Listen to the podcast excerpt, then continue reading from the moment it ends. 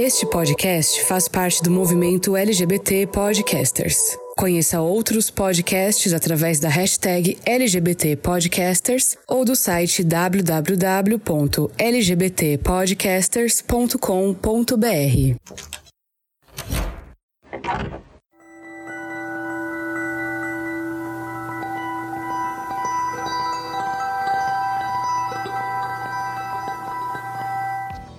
Você já pensou no quão privilegiado uma pessoa hétero é? O que não significa que, por exemplo, uma mulher hétero não tenha suas lutas, pois o machismo é uma realidade para elas, é claro. Porém, aqui eu quero falar de situações cotidianas, como pessoas LGBTQIA nos são roubadas. Se você é hétero, eu te convido a pensar sobre elas. E se você não é, me diga se isso é ou não real. Quantas vezes você foi discriminado na escola pelo jeito que você fala ou pelo jeito que você anda? Claro que se você é uma pessoa com deficiência, sua resposta provavelmente vai ser positiva. Mas se você não for, quantas vezes? Muitas vezes nós, pessoas LGBTQIA+, somos motivo de chacota por falar do jeito X ou andar do jeito Y, por trejeitos que nos são naturais. Ninguém força o jeito de andar. A gente aprende muito antes de pensar sobre como andar e segue isso pela vida. Mas para muitos de nós, isso é algo que precisa ser corrigido para não dar pinta. Quantas vezes você flertou sem medo de ser agredido? Você é hétero, troca olhares com alguém em algum lugar. As opções normalmente são ou ser retribuído ou ser ignorado. Raramente alguém vai chegar em você e mandar um: Qual é, meu irmão? Tá me estranhando? Você já teve medo de demonstrar afeto em público? Alguma vez você já avaliou ao redor para ver se havia alguma chance de uma agressão surgir enquanto você beija a pessoa que você gosta? Ou então apenas pegar na mão do mozão sem ter medo de ver as pessoas olhando feio, torcendo o nariz ou fazendo cara de nojo? Se pegar pensando que um dia você vai ter que dar a notícia para a família toda, chegar um dia, reunir os seus pais e dizer que você não é hétero. Esperar eles chorarem, ficarem decepcionados com você ou até te agredirem por isso, eu imagino que a única sensação que chegue perto é uma menina adolescente contar para os pais que ela está grávida, por conta do peso que a sociedade coloca sobre a sexualidade da mulher mas ainda assim, ela não passa anos da sua vida se preparando para esse momento. Parece besteira, mas essas poucas situações escritas mostram quanto é fácil ser hétero. Dificilmente você terá que lidar com muitas consequências disso. As pessoas já esperam isso de você, então não há uma quebra de expectativas, motivos para a mágoa ou afins. Infelizmente, nós, LGBTQIA, não temos nada disso. Tudo pra gente é calculado, pensado, pouquíssimas coisas são naturais. E eu imagino que eu falo pela grande maioria das pessoas que esse podcast representa. Nós queríamos ter esse privilégio. Eu sou Fernando Arazão e este é o Fora do Meio, o podcast que faz parte da rede LGBT Podcasters, que você encontra nas redes sociais como arroba Fora do Meio Podcast no Instagram ou Fora do Meio Pod no Twitter. E se você ainda acha que as coisas não são bem assim, fique comigo nesse armário aberto. Armário aberto. E esse episódio é possível graças ao Lucas Albuquerque, ao Anderson da Silva, ao Matheus Sampaio, ao Luiz Antônio Carvalho e à nossa nova colaboradora, a Denise Mendes. Gente, muito obrigado por contribuírem com esse podcast, né? Vocês que contribuem mensalmente através dos planos de assinatura do Fora do Meio. E se você também quer se tornar um apoiador desse podcast, eu te convido aí aqui na descrição do episódio ou no nosso site www.foradomeio.com.br e conhecer os planos de assinatura com um real por mês. Você consegue me ajudar ajudar a continuar fazendo esse podcast. E no armário aberto desse episódio, nosso último episódio de 2020, e eu tô aqui com convidados muito especiais para dividir com a gente algumas histórias, porque final do ano, né, gente? Festas, Natal, Ano Novo, todo mundo em casa, esse ano, mas sempre vai ter aquela tia que vai fazer aquela pergunta que todo mundo já tá cansado de ouvir. E a vacina sai quando? E eu quero já começar passando a bola para vocês, gente. Quem são vocês na fila da ceia de Natal? Se apresentem para os nossos ouvintes. Olá, meu nome é Larissa. Eu sou estudante de doutorado em História aqui na Federal de Ouro Preto.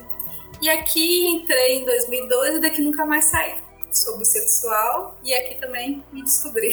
Olá, meu nome é Gil eu somente Gil Santos, né? Eu sou mulher cis lésbica, eu moro em Teresina, Piauí. Sou empreendedora na área de tecnologia da informação e estou muito feliz de estar aqui com todos vocês para discutir um assunto tão importante as nossas vidas.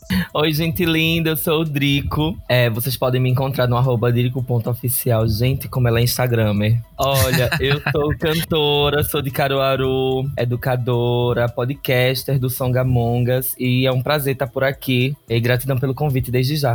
Bom, para quem não me conhece e para quem conhece também, eu sou Gambit Cavalcante, falo de Fortaleza, sou jornalista, Sou host no podcast Bichas Nerds e sou finhado. Tá.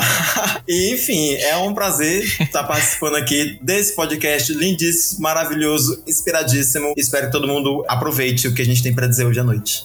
Com certeza, gente. Eu quero começar agradecendo a todos e a cada um de vocês por ter topado esse convite de estar aqui comigo, né? Para encerrar esse ano tão maravilhoso do Fora do Meio. Eu tô muito contente com a volta do Gambit. O, Bichas Nerds para mim representa muito, porque foi o primeiro podcast que eu fiz uma participação e que eles terão uma participação aqui no Fora do Meio. Então, um beijo, guris dos Bichas Nerds. Tô com saudades de vocês. E eu quero já aproveitar de cara e mandar um beijo também pro Daniel Carvalho, do perfil Ciência Fora do Armário, que foi graças a a ele, graças a uma ajuda dele, que eu consegui a Larissa, que é uma pessoa bissexual, para falar com a gente de um tema que eu achei que ia ser muito difícil encontrar alguém que se encaixasse. Então, Daniel, um beijo gigante para você, obrigado pela sua audiência. E o tema, gente, vai ser festas de final do ano, né? Aquele momento em que você chega para sua família depois de dizer mamãe, papai, eu não sou hétero e você tem a família agora para apresentar, né? Agora tem a outra fase do joguinho que não é tão fácil assim também. E eu quero começar já contextualizando para todo mundo, gente, como que foi para vocês o se assumir para vocês? Como que vocês entenderam que, opa, talvez eu não seja hétero? Ah, para mim foi tarde. Assim, hoje, olhando em retrospecto, eu sei que eu era a criança viada, né? Que para muitos de nós acontece da gente, das pessoas tirarem a gente do armário quando a gente nem sabe o que é sexualidade. Mas se é criança, tem alguém dizendo assim: fala como homem, senta direito, anda direito, e você nem sabe o que é falar direito, você sabe o que é falar, uhum. né? Mas eu, eu sei que, assim, olhando em retrospecto agora, eu sei que eu fui essa criança, mas a minha sexualidade, ela despertou muito tarde. Eu tive a minha primeira namorada já com 15 anos, e foi namorada, e eu era muito apaixonado por ela, a gente namorou três anos, a gente transou, fez sexo e era bom, então eu nunca tive... A minha homossexualidade não era aflorada é muito provável hoje que eu arrisque aqui uma bissexualidade. Mas eu não gosto de dizer isso porque ela foi a única mulher com quem eu me relacionei e depois disso, é tipo, bissexual que você fica com homem, né? Então, acho que é uma bissexualidade que não conta. Mas depois que eu terminei esse namoro com essa menina, tipo, três anos depois namorando, foi que eu vim pensar, já com 18 anos, pensar em acho que eu quero beijar um rapaz para ver qual é. E nunca mais parei. Para mim foi é um assim. Babado. É um babado. É. E aí eu vou pegar esse gancho do Gambit, que eu já, eu já de cara já me identifiquei muito com isso. Eu só não me descobri tarde porque eu fui uma criança muito sexualizada, assim. Mas não no sentido, sei lá, ruim da coisa. Eu via corpos expostos, assim, né? Corpos nus nos filmes da, da sessão da tarde, né? Aquela coisa toda. E eu já sabia que eu achava tudo aquilo muito, muito legal e muito bonito e tudo muito atraente para mim. E eu ainda muito criança. E no entanto, eu tenho uma mesma experiência do Gambit que é eu tive uma namorada de dois anos, né? Eu passei dois anos com uma namorada e muito afeto rolando, muito sexo rolando, muito tudo rolando. E, e aí eu resolvi um belo dia, um belo dia resolvi mudar. Enfim, mas e hoje eu me compreendo que eu sou uma pessoa que sou apaixonada por pessoas. Na verdade, eu não costumo definir a minha sexualidade, apesar de que eu vivo num relacionamento é, homossexual, eu vivo num relacionamento gay, mas eu sinto que assim, mulheres me atraem e homens me atraem, pessoas de corpos totalmente diferentes me atraem, de jeitos diferentes me atraem, afeminados ou não. Enfim, eu, eu sinto que assim, na verdade, eu gosto de me conectar com pessoas. E aí, essa descoberta, eu posso dizer até assim que eu hoje continuo me descobrindo, porque chegou um certo tempo da vida que eu achava que eu era bi, porque eu continuava tendo atração, mesmo namorando meninos, eu continuava tendo atração por meninas, mas, por exemplo, hoje eu percebo que de repente essa sexualidade tá expandindo para uma pansexualidade, sabe? Uhum. Pra essa coisa de, de, de todas as pessoas, todas as formas, jeitos, cheiros, sabores. Então, eu sou bissexual, né? Eu me descobri aqui na faculdade. É, eu acho que na minha faculdade, se eu não me descobrisse, eu não ia descobrir em lugar nenhum, sabe? Assim, era que eu não era em lugar nenhum. Faculdade é o lugar propício para essas descobertas, né? Com certeza. Foi um, foi um momento bem assim, complicado para mim, porque me tiravam do armário assim logo no primeiro dia, mas ao mesmo tempo eu sempre pensei, poxa, eu gostava dos meus namorados, né? Assim, eu vou ter que optar entre gostar só de homens e gostar só de mulheres. É, isso foi uma questão que me fez assumir muito tarde. Essa coisa de ter que escolher um lado nunca foi uma coisa confortável para mim. E as discussões sobre bissexualidade sempre geraram de tipo, você é promíscuo para baixo, com coisa que isso é ruim também, né? Uhum. Você não pode ser, é pior você ser um ou outro, você essas discussões que vinham de forma muito atravessada pra gente. Mas um belo dia também eu falei assim, poxa, não vou optar por nada. Vou, eu acho que tudo é permitido, contanto que eu não mate ninguém, fira ninguém, eu acho que tá tudo bem. E para mim foi um momento assim de muita felicidade, porque eu falei, poxa, é isso. Assim, eu abri meus olhos pro mundo. Falar, nossa, foi tarde, eu me assumi bissexual. Para mim, em 2015, eu acho. Tem apenas cinco anos isso. Foi um, e foi um momento ótimo de falar, olha, não tô nem aí pra que, que tá todo mundo achando, eu subi, pronto, acabou. E isso diz respeito a mim, só a mim. Uhum. E eu tô aqui, bem, bem doidinha. É, mas como é bom ouvir várias experiências, né, assim, e eu acabo meio que até me identificando um pouco com um, um pouco com o outro também. É, hoje eu me considero uma mulher lésbica, né, mas assim, eu não fecho portas em nenhum momento. Hoje eu me sinto atraída mesmo somente por mulheres, mas eu acho que a qualquer momento, se vier sentir atração por qualquer outro gênero, para mim isso aí é, é, indiferente. Como disse o Drico, né, é pessoas. Então, é, agora o meu processo de aceitação mesmo comigo, ele foi foi bem lento e bem demorado, né? É, eu moro em Teresina, mas eu morava no interior, uma cidade bem pequena, então o acesso à informação era, era bem, bem difícil, então eu até nem entendia o que eu sentia né? Como o Weber falou, que as pessoas já, já nos, nos revelavam, né? Já nos, nos via que eu era aquela menina macho e fêmea, né? Como aquele esse, esse rótulo bem feio, mas era o que falavam muito. E até então eu não sabia. Mas eu sabia que eu olhava para as minhas amigas e, e conseguia supor e imaginar eu namorando com alguma delas. E aquilo me assustava bastante. E então vim para a capital, que foi quando eu comecei a conhecer as coisas, mas eu não me aceitava de forma alguma. Eu não aceitava ser diferente, porque eu ficava com meninos, mas beijava na boca, eu gostava, mas sexo não. E quando acontecia, acabava qualquer tipo de relacionamento que tivesse sido criado naquele momento. Então eu acabei com 17 anos já morando aqui. Já não morava com os meus pais também. E eu fui para a igreja na busca de uma cura, porque eu não me aceitava. Eu disse: eu vou aqui buscar e me venderam isso também. E eu acabei, passei cinco anos, sofria bastante porque me sentia uma pessoa bem ruim pelo que eu sentia e acabei noivando.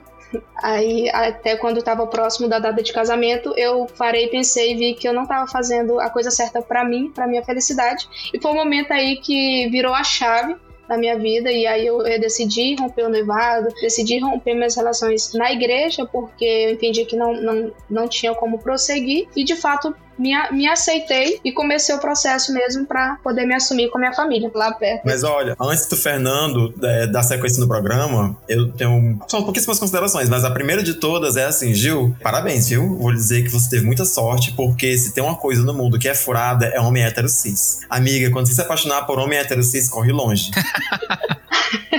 corre longe, é. desiste. Mas assim, eu acho que talvez. É, eu já tive um relacionamento durante em torno de três, três anos e meio. E eu acho que eu não me apaixonei em si por ele, né? Mas eu gostava, acho que mais como amizade. Como na igreja existe, eu não sei se vocês conhecem, tem um relacionamento de amizade, né? De oração e tal. Então, não tinha muito contato físico. Então, isso meio que prolongou, porque a gente conversava bastante. É, é interessante mesmo a gente ter essa, essas visões, porque como vocês já se apresentaram, cada um aqui meio que representa um pouquinho um grupo e pra gente ver o quantas vezes nossas histórias acabam sendo parecidas, né? O se assumir para nós é um passo que às vezes é meio complicado, justamente porque a gente não tem referência, né? Eu também já fui pra igreja justamente buscando essa cura e a gente teve até um episódio muito bacana esse ano falando sobre isso. E depois que você se assume, eu acho que vocês vão concordar comigo, que você se entende como uma pessoa não hétero, você tira um peso das costas, né? A vida fica mais leve, como a própria Larissa falou, né? Você consegue enxergar o mundo de uma outra forma. Mas aí vem um outro passo, né? Que é o se assumir para a família. E eu imagino, Gil, você que tem esse histórico de igreja, deve ter sido um grande choque, né, para sua família. Assim, Fernando, foi difícil, assim. Eu não considero muito difícil, porque quando eu me aceitei, eu botei na minha cabeça que eu ia respeitar a minha família, meus pais, meus irmãos, mas assim, eu estava preparado para enfrentar qualquer coisa. Mas o choque foi grande, né? Uhum. Até aconteceu que quando a gente rompeu o noivado, o boato que rolou na minha família nunca foi que eu iria me assumir lésbico ou algo desse tipo. O boato que rolou foi questão de traição. Alguém traiu alguém e o relacionamento vai acabar. Uhum. e aí, então, acho que na cabeça dele já criou isso, e quando eu me assumi, já realmente gerou esse, esse choque. Não no meu pai. Meu pai, eu não sei porquê, mas ele disse que já imaginava. Mas minha mãe foi muito difícil para ela aceitar. Acho que justamente por eu ter passado por esse processo, né? Aparentemente, para ela, na cabeça dela, eu, é, foi um processo normal e acabou que eu deixei tudo e resolvi me assumir. Uhum. Mas foi um pouco de choque para eles. É interessante, Gil, porque o meu pai também disse a mesma coisa. Ele também disse que já suspeitava e minha mãe não, ou que nunca desconfiou. Sendo que a minha família me perguntou muito antes. Minhas tias, os meus primos, eles já. Quando eu contei, tipo assim, ah, agora que você tá falando, mas eu já sabia, sabe? Tipo, ai, fofoca velha. Mas foi assim, uma coisa que todo mundo falou que já sabia, que não fazia diferença nenhuma. E só a minha mãe que teve uma grande surpresa também, assim, pra ela. e eu também sou de cidade pequena e todo mundo falou assim: ah, mas todo mundo já sabia disso, querida, assim, não precisa, precisa sair do armário, porque a gente já te tirou há muito tempo, né? E, e interessante que eu nunca falei com os meus pais também. Eu tive aquele momento de sentar na sala e contar, mas eu nunca disse que eu era bi. Eu falei que eu não era hétero eu acho que isso é, assim, não cabia a eles, isso cabe totalmente a mim. Eu nunca cheguei pra eles e falei assim, ah, eu sou bissexual. Falei assim, não, eu só não sou hétero e estou num relacionamento com uma mulher. Uhum. E o resto disso cabe a mim. É, eu acho super interessante essas contribuições das meninas, porque já quando a Gil trazia sobre, sobre o momento em que ela se assumiu, e aí eu realmente eu sempre achei que eu era esse ser que se conectava com tudo, mas essa é a compreensão que eu tenho hoje. E fazendo esse cronograma, né, do marco em que eu me assumi, vamos assim dizer, é, de, de fato para mim, eu lembro que foi na exatamente na faculdade, quando eu contei para minha namorada que a gente precisava terminar, não contei o motivo, mas tempos depois eu contei para ela e tudo o motivo. Hoje somos grandes amigos. Mas o que é que acontece? Eu acredito que no, nesse cronograma pra família é, sempre rola de ser um pouco mais dolorido, né? Porque no meu caso, é, a minha família é uma família muito tradicional. E aí, uma família católica, tradicionalíssima, toda a família em si. E aí rolou de um, um belo dia o meu primeiro namorado, que assim, eu não assumi esse namorado para ninguém, né? Na verdade, eu vivia o que eu queria, era a minha fase de assumir para mim, que eu era gay, na época eu não tinha compreensão de nenhum outro espectro, né, dessas nossas vivências sexuais e tudo, mas eu me imaginava gay, é, era a minha época que eu imaginei, eu sou gay sim, porque eu gosto de meninos. Então eu fui para um show, beijei esse meu namorado no show, tiramos foto beijando, super revolucionários, e, e tipo, a câmera era, era uma cybershot da Sony, e era da minha irmã, e eu não baixei os arquivos antes, e ela foi fuçar, entendeu? Então o que é que rolou? Rolou assim, aquela coisa da especulação, das descobertas, ela mostrou pros meus outros irmãos. E aí, meus outros irmãos, assim, eu pude ter um termômetro de Vocês são quantos?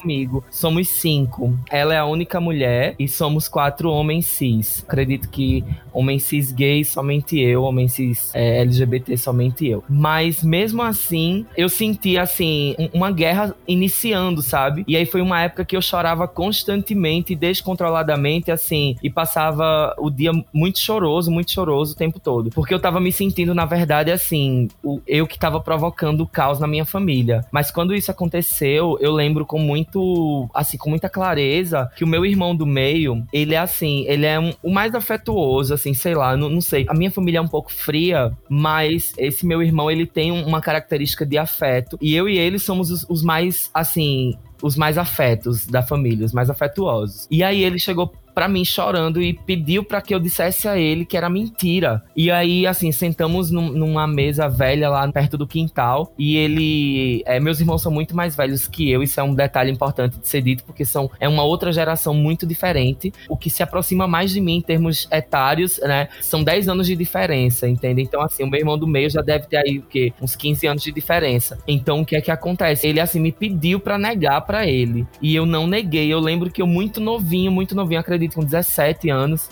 por aí. Eu muito novinho, eu não neguei para ele. E ele, a única coisa que eu lembro assim, vagamente que ele disse, ainda engolindo o choro dele, eu não chorei com ele, eu ainda tentando acalmá-lo e a única coisa que ele falou foi assim: "É, agora a gente precisa só cuidar para você viver direitinho". E, e, esse viver direitinho quer dizer você não sofrer violência, você não Então, ele não conseguia se expressar bem e eu percebia uma dor muito profunda da parte dele e isso me chocou muito. Então, essa parte do me assumir pra família, ela segue esse cronograma dessa primeira fase da, da, de que alguém descobre, entre aspas, né? Alguém, uhum. alguém tem evidências, e a fase em que, de fato, eu chego pra minha mãe, no momento em que eu fiz uma cirurgia, e apresento é, o meu atual esposo como meu namorado, isso há 10 anos atrás. Então, o que é que acontece? Quando eu coloquei pra ela, ela meio que, sabe, ela teve o período de negação dela, falou que Tiago tinha me influenciado, eu acredito que como toda mãe brasileira. Ela, mas eu disse, mãe, não é bem assim, etc e tal. E aí foi um período muito doloroso, porque, assim, ela me deixou, inclusive, ela tava cuidando de mim, ela não, não segurou a barra e voltou pra casa dela. E Tiago continuou cuidando de mim no período da cirurgia e tal. É um momento bem difícil de lembrar, porque eu me senti abandonado pela minha mãe, sabe? Meio que abandonado. Mas aí, sete anos depois, há, há três anos atrás, a gente conseguiu aí um Natal em família mas é muito, muito rolê. Bom, eu vou comer um pouquinho pelas beiradas e depois Fernando você medita e corta tudo que foi inútil do que eu vou dizer aqui. Mas enfim, como todas as pessoas, né, tem em mim coisas que são boas e tem em mim coisas que são ruins e tem em mim coisas que são as duas, são boas e ruins ao mesmo tempo. Eu acredito que uma das melhores coisas minhas, das, das melhores características minhas que me fazem ser eu, é que eu sou filho único. Mas eu também acredito que uma das piores coisas minhas é que eu sou filho único. Então eu tenho todos os bens e todos os males de filho único. Um desses bens é a questão do enfrentamento. Uhum. Eu acho que por ser filho único, eu sempre cresci bastante confiante eu nunca fui uma pessoa tímida, eu nunca tive medo de falar, nunca tive medo de me expor. Eu sou essa pessoa que manda nudes com rosto.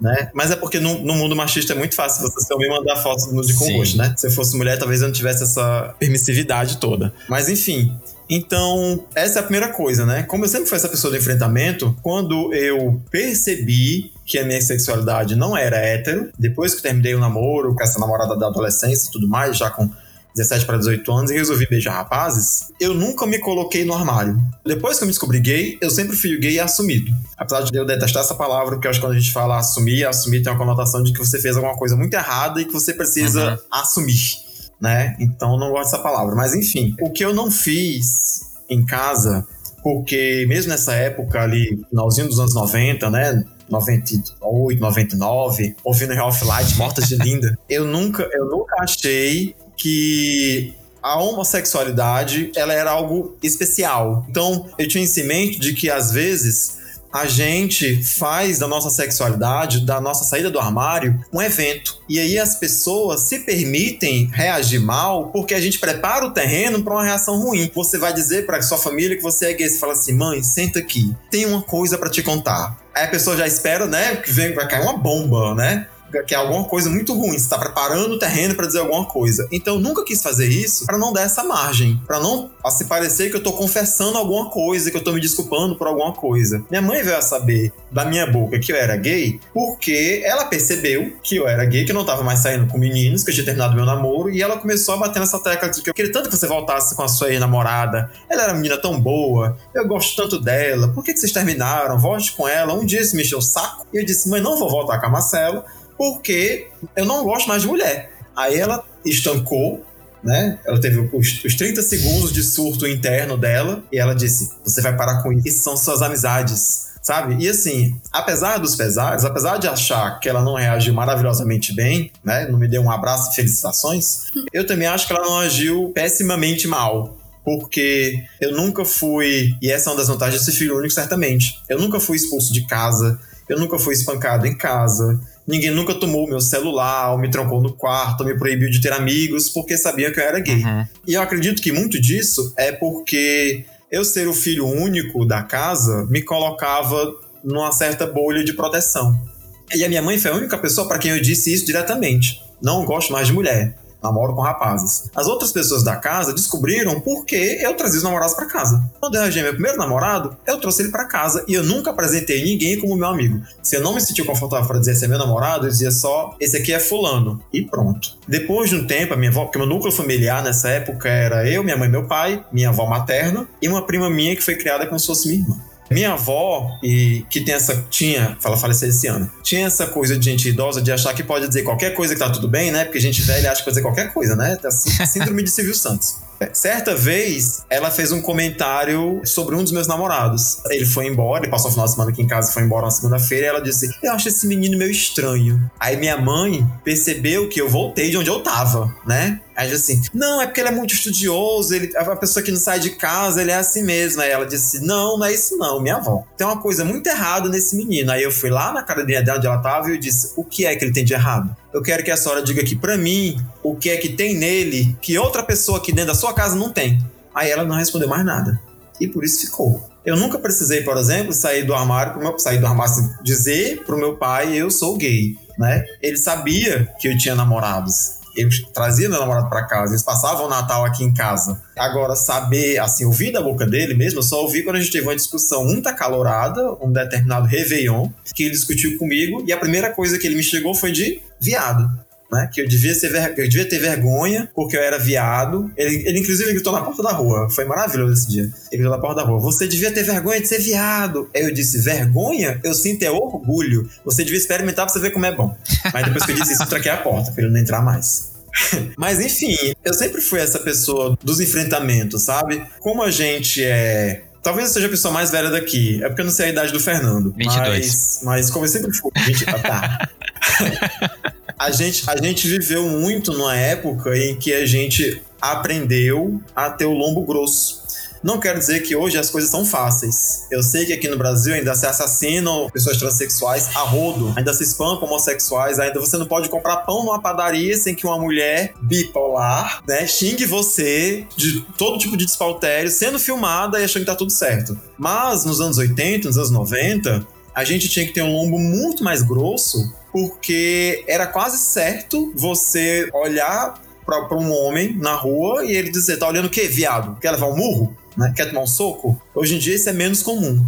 Então acho que eu cresci assim, sabendo que quando eu saísse do armário, eu ia ter que ter esses enfrentamentos. E se eu não tivesse esse enfrentamento já dentro de casa, com a minha própria família, eu pensava o que, que seria de mim quando eu saísse na rua. E uhum. eu não tenho condições, isso é da minha personalidade, o mal do filho único. Eu não tenho condições de ser uma pessoa internalizada, de não fazer uma demonstração de afeto na rua, de ter medo de andar de mãos dadas, de ir para entrevista de emprego e dizer eu sou casado com um rapaz, eu moro com meu marido, sabe? Eu, eu fui essa pessoa o tempo todo. E se alguém não me quisesse, obviamente que hoje eu sei isso com muito mais clareza do que quando eu tinha 18 anos, mas se alguém não me quisesse por perto, se alguém fosse é, homofóbico, fosse preconceituoso, eu achava muito melhor saber, né, dizer para essa pessoa que eu sou gay e perceber que ela é homofóbica, do que me esquivar, me privar disso e não saber qual é a relação, a relação daquela pessoa com a minha maneira de me relacionar. Uhum. Porque eu mesmo não faria questão de estar do lado daquela pessoa, ela sendo homofóbica. Sim. Eu tô falando há 40 minutos. não, mas é um ponto com certeza que é muito importante. Eu queria pegar o gancho de, de duas coisas que ele falou falou com relação a não ser colocado para fora, né? E, e não sei se alguém aqui já passou por isso, eu, graças a Deus, eu não passei, né? Mas assim, às vezes algumas meninas, alguns meninos, principalmente da minha cidade, chegam para conversar comigo perguntando como é que se assume, né? E eu sempre digo, olha, não existe uma receita de bolo porque eu não posso passar minha experiência de vida. Quando eu me assumi, por exemplo, quando eu me assumi, eu já não morava com meus pais, eu já era independente, então eu não posso passar minha experiência de vida para uma pessoa que mora com os pais ou que é menor de idade, né? Então, assim, eu sempre tento falar sobre isso, que não existe uma receita de bolo e que você deve sentir o seu contexto familiar, saber como é sua família. Eu queria só colocar esse ponto. E o outro ponto que ele falou com relação de que se uma pessoa não quer estar com ele por ele ser quem é, eu não gosto de um termo quando as pessoas falam assim, eu te aceito. Eu acho que ninguém precisa me aceitar. Quem tem que me aceitar sou eu. Uhum. É minha vida, né? Então, o mínimo que você tem que ter respeito por mim. Se você não tiver respeito, como ele falou, a gente corta a amizade, acabou. Mas eu vou aceitar ou não é meu, não é seu. Sim. São esses dois pontos que eu queria comentar sobre o que ele falou. Com certeza. E, gente, as pessoas não aceitam nem termo direito na internet, a pessoa nem lei já aceita, vai aceitar eu, pelo amor de Deus, me respeita, né? Tá achando que eu tenho cara de quê? e você que tá acompanhando esse bate-papo, já respondeu a nossa pesquisa do perfil do ouvinte? Gente, essa é a última oportunidade de verdade para você me permitir conhecer quem é você que tá aí do outro lado do fone de ouvido. Acesse aqui a descrição do episódio ou no nosso site www.foradomeio.com.br e responda lá algumas perguntinhas de forma anônima, só para poder traçar o perfil da audiência do Fora do Meio. Isso me ajuda demais a produzir os episódios do podcast. Isso que a Gil tá falando é muito interessante, porque eu sou professora e eu nunca escondi, assim. Tive uma experiência muito pequena como professora, só de educação básica, e eu usava um anel de pouquinho, gente. Isso me pegou assim total na vida, assim, no primeiro dia de aula, as minhas alunas. então, aquele clichêzão do relacionamento entre mulheres, assim, tava eu lá com anel de coco lindíssima, como se fosse um diamante. E as minhas alunas, eu, eu tive que ter essa conversa. Principalmente que eu vim num lugar que é muito pequeno, igual da Gil, só que menor. Nossa. É, eu vim num lugar de 3 mil habitantes. É, Nossa. E o lugar que eu dava aula tinha Gente, 600 é o meu bairro. habitantes na cidade. 3 mil habitantes é o meu bairro. 600 habitantes é o casamento da Vanessa Camargo. A cidade. Entendeu? Porque assim, era um lugar muito pequeno. E assim, é, esse lugar que eu trabalhei, eram 600 pessoas no distrito e 90% dos alunos que chegavam na escola não tinham internet e se não tivesse transporte público não tinha, porque era estrada de chão mesmo. Sabe aquela coisa assim, bem mineira, do, no meio da roça, assim? Então, era bem essa coisa. E as minhas alunas me perguntaram, e, gente, isso de se assumir tem um peso enorme. E eu vi nesse momento, assim, pelo menos o meu assumir nesse momento teve um peso muito grande, porque eu tive alunas que me perguntaram sobre isso e alunas que se viram pela primeira vez representadas. E isso é uma coisa que é muito intensa, gente. Nossa. Uhum. E aí eu vi nesse momento assim, a importância de estar ali, visível. Em momento algum eu falei, sou bi, namoro uma mulher. Não. Eu só existia, dava aula e se alguém falasse alguma coisa comigo, eu respondia. É sim. Representatividade importa. Bastante. É, é, é eu só preciso. Assim, também. Gente, você nunca precisou?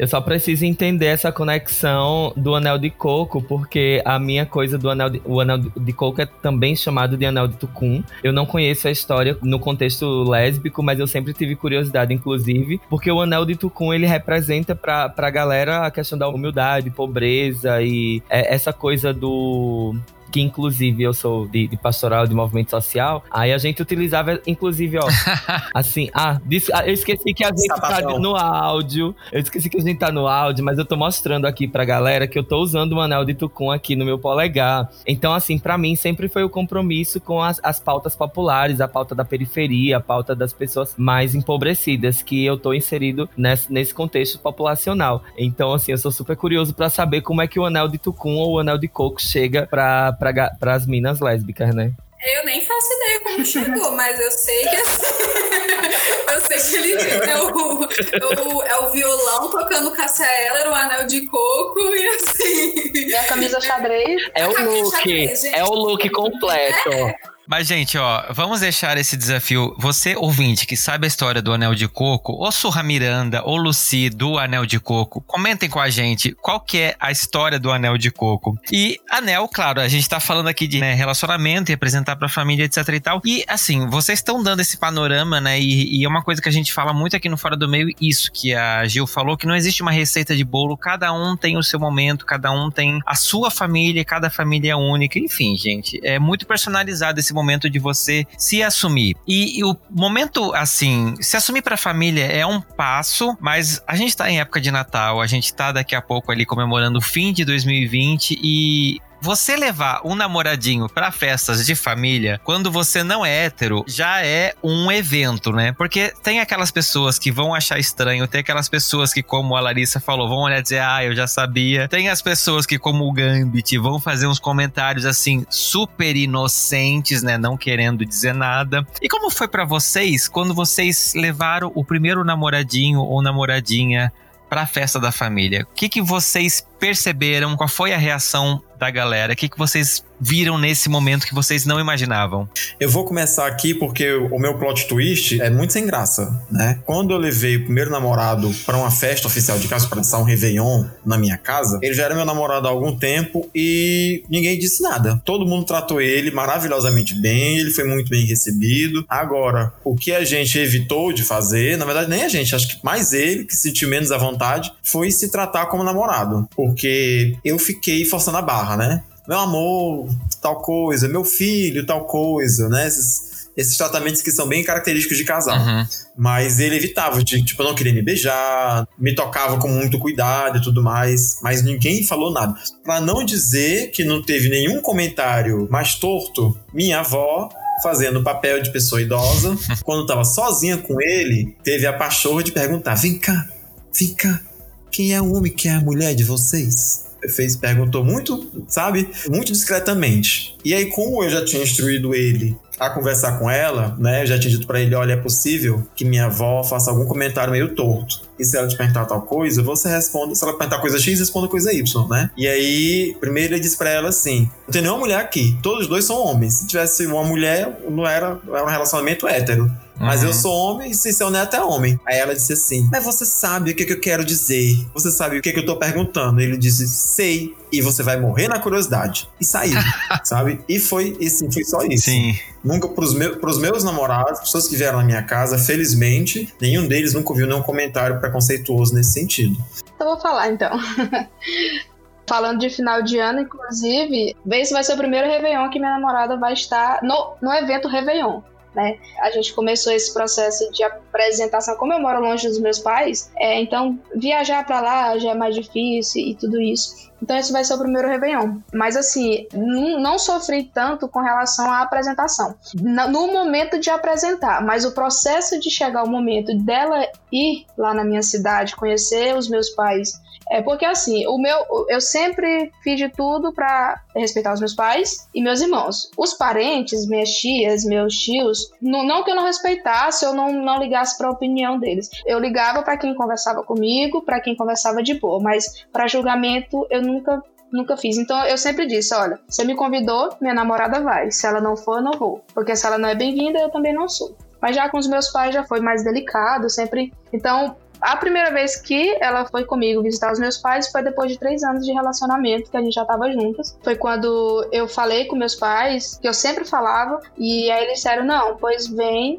Aí veio toda aquela, aquela, aquelas regras, como se a gente fosse fazer algo de errado lá, e eu simplesmente calei, eu vi, não, tudo bem, mãe. E eu criei, da minha parte, eu criei um preconceito, como se ia ser algo difícil, que a minha mãe fosse fechar a cara, porque minha mãe foi a que teve mais dificuldade em lidar com a situação, né? Eu tive que ouvir muitas coisas da minha mãe, mesmo longe, era madrugada me mandando mensagens que me machucavam, era me ligando para falar coisas que me machucavam, então ela teve muita dificuldade, né, com a situação. Mas quando chegou, né, que foi em setembro do ano passado, foi a primeira vez que a gente foi Inclusive, viagem em família, foi todo mundo daqui, a gente foi de ônibus, todo mundo junto. E foi totalmente diferente do que eu imaginava todo mundo tratando a gente como casal na medida do possível, né? Porque cidade pequena tem-se uma cultura totalmente diferente por questão mesmo de não ter acesso à informação, de representatividade, de não entender muito. E acaba bem só o meu papel de ensinar e, e acaba tendo resistência,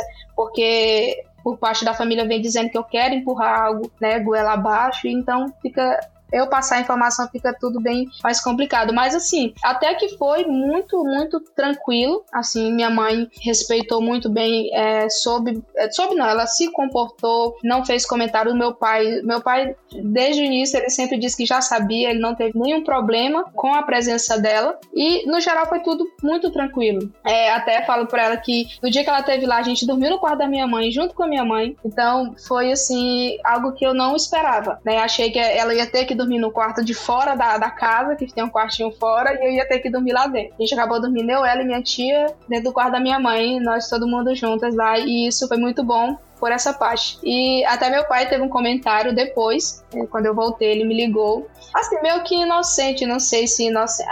Ignorância por não, não, não entender. Ele falou, ele ligou pra mim, minha filha, se for. Ele não fala minha namorada, né? Ele fala a minha menina.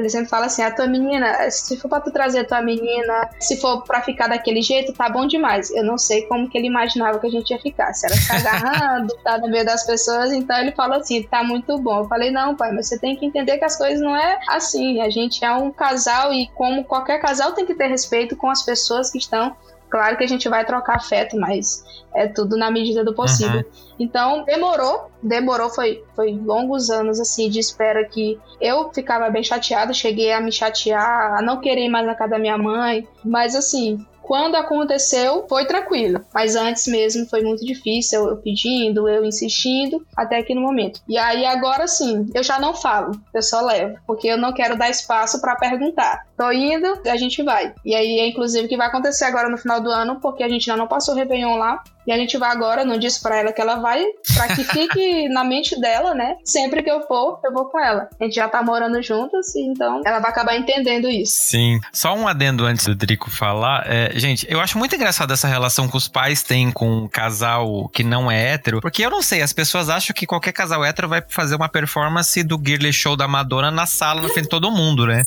É, é babado. Fernando, você sabe que você tá lascado com esse episódio, que ele vai ter 74 horas, né? Mas eu vou deixar eu vou deixar os meninos contarem a história deles, porque eu também tenho. Eu anotei aqui uma observaçãozinha pra gente fazer muito interessante a respeito do que a Gil falou. Pois é, então, é, minha experiência da primeira vez que eu precisei. Precisei não, né? Da primeira vez que eu levei Tiago lá em casa, né? Esse é o meu namorado em casa. Ele foi o único que foi lá em casa, na casa da minha mãe. E a minha experiência é muito parecida com a experiência de Gil. Então eu só vou pontuar exatamente alguns, alguns pontos que saem fora dessa curva. Como, por exemplo, a questão do tempo. Eu passei sete anos de relacionamento para poder levar de fato a primeira vez como namorado. Ele já tinha ido lá em casa como amigo assim que me conheceu. E que de fato a gente tava numa amizade ali colorida construindo. Então não foi nenhuma mentira, olha aqui meu amigo. Mas era um amigo que tava desenvolvendo ali um afeto e tal. Mas depois que eu contei para ela, foram sete anos para que eu pudesse levar Tiago lá em casa e, e lá na casa da minha mãe. Mas, inclusive, foi no Natal, né? Foi no Natal, rolou missa e tudo, os dois juntos com a mãe no mesmo banco. Para minha surpresa, essa recepção também se assemelha muito com a Jill, que eu até anotei aqui é que onde minha mãe mora é um, um, distrito, né? Que é como se fosse um bairro distante da cidade. E ele lá é de 5 mil habitantes, eu acredito que no máximo. Também é um lugar muito pequenininho. São 10 a 12 ruas, é uma coisa bem pequenininha. Uma capelinha dedicada a Santa Rita de Cássia, tudo muito, assim, bem característico do interior de Pernambuco mesmo.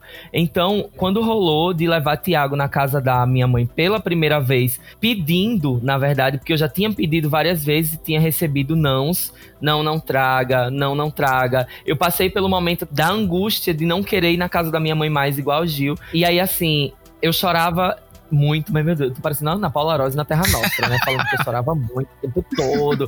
Ai, como ela chorava. Mas o pior é que o, o rolê é que eu chorava nos momentos mais importantes, porque eu lembro de um momento que eu quis levar Tiago e não consegui, que foi no momento em que meu irmão, ele passou por uma dificuldade muito grande e a gente se juntou e comprou uma casinha para ele lá. E ele falou que na Páscoa queria todos os irmãos dele, inclusive aquele irmão que me negou chorando e tal, o afeto e aí ele, ele disse: Eu quero todos os meus irmãos comigo aqui na Páscoa para agradecer que vocês deram essa casa para que eu pudesse morar com a minha família. E aí rolou que eu disse: Tá certo, eu vou com o Tiago. E eu não podia levar Tiago entendeu? E isso era ali por volta dos cinco anos de namoro já, e eu ainda não podia levar Tiago. E eu fui porque meu irmão merecia minha presença. Eu já tava no momento em que eu dizia que não queria ir mais e realmente eu já evitava ir. Eu aparecia uma vez por ano e às vezes nem isso. E aí aconteceu de que eu fui nesse almoço que o meu irmão